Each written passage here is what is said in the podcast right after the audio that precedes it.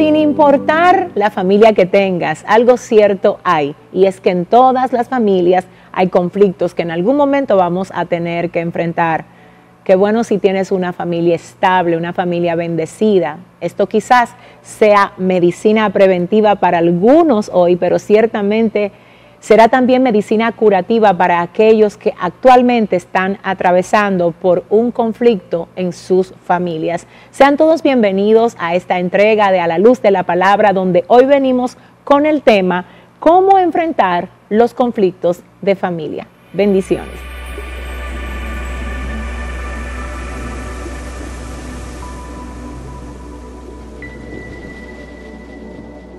Hoy vengo a compartir con ustedes tres puntos acerca de cómo podemos enfrentar los conflictos que se presentan en la familia. Y el punto número uno es identificar la causa del conflicto. Es muy importante que nosotros podamos observar la fuente de donde el conflicto procede, la razón, el origen, porque si no, vamos entonces a ser semejantes a aquellos que procuran eliminar la fiebre en cuanto al malestar, pero no identifican de dónde la fiebre viene.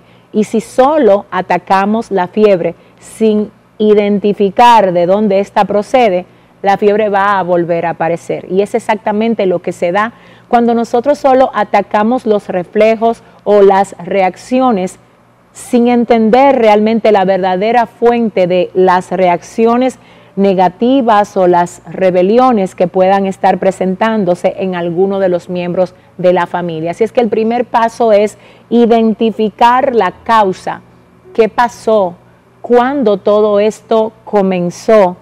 Es muy importante que lo veamos porque tal como dice el libro de Cantar de los Cantares en el capítulo 2, verso 15, cazadnos las zorras pequeñas porque ellas echan a perder toda la viña es importante identificar y sabiendo entonces el origen de ese malestar, vamos a poder actuar con el debido entendimiento a la hora de tener que hacer cualquier tipo de confrontación o cualquier tipo de ajustes para que dicha situación pueda solucionarse de la manera correcta y sobre todo de la manera efectiva. Punto número dos, hay que reconocer las fallas y hacer los ajustes necesarios para cerrar las brechas que nosotros hayamos abierto. Es muy importante, luego de identificar la fuente o la causa del conflicto, tener la valentía suficiente para nosotros reconocer qué grado de esa situación es por responsabilidad nuestra. Necesitamos reconocerlo. A veces nosotros sabemos que de algún modo hemos participado en la causa del conflicto, pero no necesariamente tomamos nuestra postura reconociendo que lo hicimos mal. Si de verdad quieres sanar un problema de familia, tienes que tomar a veces una postura de humillación, una postura de reconocer cuando te has equivocado y sobre todo de disponerte a apartarte de eso que estás haciendo mal para poder también demostrar tu actitud en cuanto a ese cambio determinado. Así es que te tengo que decir en ese sentido que vale la pena que hagas cualquier cosa que tengas que hacer para salvar el orden y el bienestar de tu casa, el orden y el bienestar de tu familia. Recordemos que la familia es una de esas cosas que el Señor nos ha puesto en la mano por las que nos va a pedir cuenta.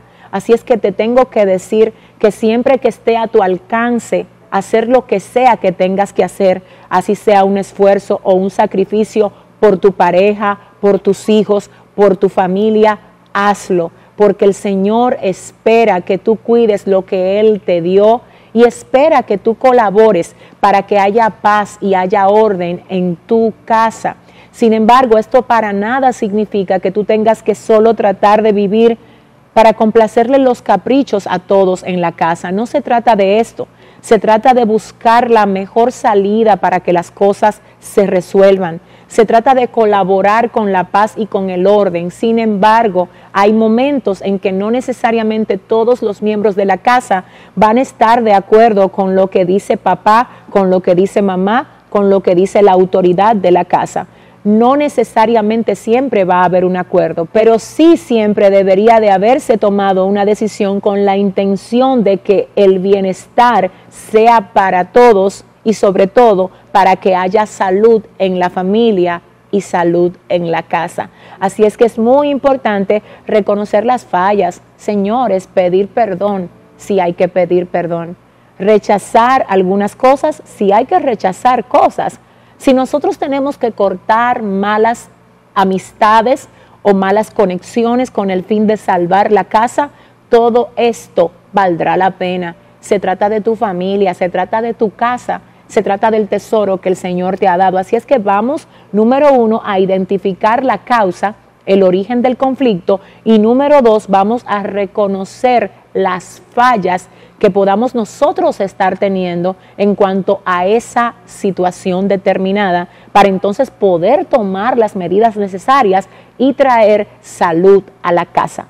Finalmente hay que identificar cuando algo no depende de nosotros.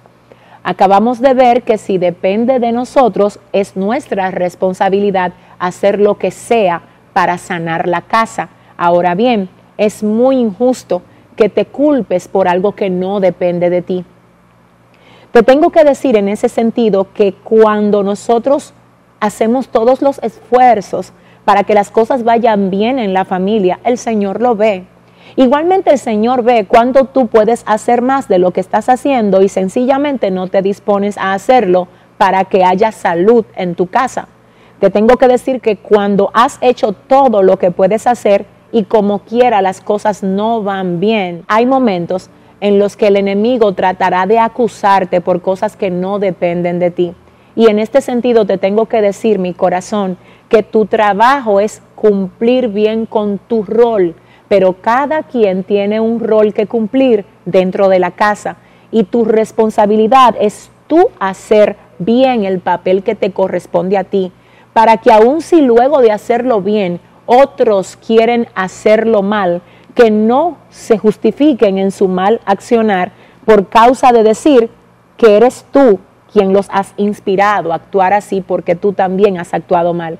En otras palabras, asegúrate de que lo que está pasando en la casa no sea responsabilidad tuya. Por favor, escúchame que no sea responsabilidad tuya. Ya te dije cómo debes de confrontar esto cuando es responsabilidad tuya pero el enemigo tratará de acusarte cuando no es responsabilidad tuya. Y voy a ser más directa en esto aún. Hay momentos donde nosotros hemos dedicado tiempo a educar a nuestros hijos, pero viene un amigo incorrecto y lo desvía y lo conduce a malas acciones. Y ahí puede que el enemigo comience a acusarte y que incluso utilice personas de afuera para decir que esa mala actitud que tiene tu hijo es por causa tuya. Si tú has sido un buen padre o una buena madre con tus hijos y aún siéndolo, tu hijo o tu hija se ha desviado, no te sientas culpable, solo ora, solo pide al Señor que trate con ese hijo, con esa hija tuya y tú mantente en tu puesto, siendo el mejor padre y la mejor madre que tus hijos puedan tener pero no te sientas culpable por causa de la situación determinada que tú puedas estar atravesando en ese determinado plano. Igualmente pasa en la vida de pareja. Identifica cuáles son las brechas que tú debes de cerrar. Por favor, trabaja para ser el mejor esposo que tu esposa pueda tener o la mejor esposa que tu esposo pueda tener. Si lo estás haciendo así, y hay un problema igual en la casa, el Señor es justo y Él sabe que si ese problema se está dando, no es porque tú no has puesto de tu parte, es porque la otra persona no ha puesto de su parte. Y Dios es absolutamente justo y Él no va a tener por inocente al culpable. Lamentablemente, cuando estamos hablando en términos de familia, le tengo que decir que tú puedes tener la mejor de todas las intenciones, pero si el otro que también forma parte de esa familia no tiene el mismo sentir, tus intenciones no podrán pasarse al corazón de la otra persona, porque cada quien tendrá que mostrar una actitud verdaderamente dispuesta a que las cosas vayan bien en la casa. Por favor, escúchame, quiero que sepas que hay cosas, que hay conflictos que se dan en la familia, que luego de tú asegurarte que estás haciendo lo que tienes que hacer y actuar del modo como debes de actuar, lo único que te va a restar es orar. Porque si tú tratas de arreglarlo humanamente, puede que lo dañes más. Así es que identifica lo que estás haciendo mal, repáralo, haz los ajustes del lugar, pero también identifica las cosas que están mal y no dependen de ti, para que entonces en estas cosas aprendas a descansar en Dios y a sacar tu mano para que Dios introduzca su mano y pueda trabajar con lo que tú no puedes trabajar. En cuanto a esto, yo quiero decirte que la Biblia dice en el libro de Jeremías capítulo 31 versos 29 al 30 lo siguiente, en aquellos días no dirán más, los padres comieron las uvas agrias y los dientes de los hijos tienen la dentera, sino que cada cual morirá por su propia maldad. Los dientes de todo hombre que comiere las uvas agrias tendrán la dentera. Específicamente lo que este pasaje quiere decir es que el Señor no va a juzgar a uno por el pecado del otro. El Señor sabe el origen de cada cosa, Él conoce la causa de cada cosa y vuelvo a decirte, no te sientas culpable por algo que no depende de ti ya que como lo dice Jeremías, Dios ha establecido en su palabra que las uvas que comieron los padres no traigan de entera a los dientes de los hijos. En otras palabras, Dios ha dicho, el pecado de los padres ya no tendrá repercusión en el pecado de los hijos. Igualmente, el pecado de los hijos no tendrá repercusión en los padres siempre que los padres se hayan dispuesto a cumplir su papel y su debida responsabilidad con sus hijos. No te sientas mal, no aceptes acusaciones, ni siquiera permitas que nadie te compare con otros, porque la realidad tuya no es la realidad de otros. Es injusto para ti que estés mirando cuadros que no necesariamente son correspondientes a tu determinada realidad y que tú trates de ponerlos a competir con lo que estás atravesando en ese determinado momento, porque hay diferentes causas por las que tu situación no es igual a la de los demás. Puede que incluso lo que el Señor esté tratando de hacer es darte a ti una prueba por un tiempo determinado. Y esa prueba, sin tú darte cuenta, te está equipando, te está dando un entrenamiento para que en eso que tú estás viviendo ahora, tú luego te conviertas en alguien capaz de enseñar lecciones a otros que puedan más adelante pasar por lo que tú estás pasando. No te pongas a comparar tu situación con la situación de otros, porque te tengo que decir que de acuerdo a lo que Dios permite que tú pases, también será el modo como más adelante Dios ha determinado utilizarte. Así es que solamente identifica lo que depende de ti, repáralo y lo que no depende de ti, deja que sea el Señor quien lo resuelva.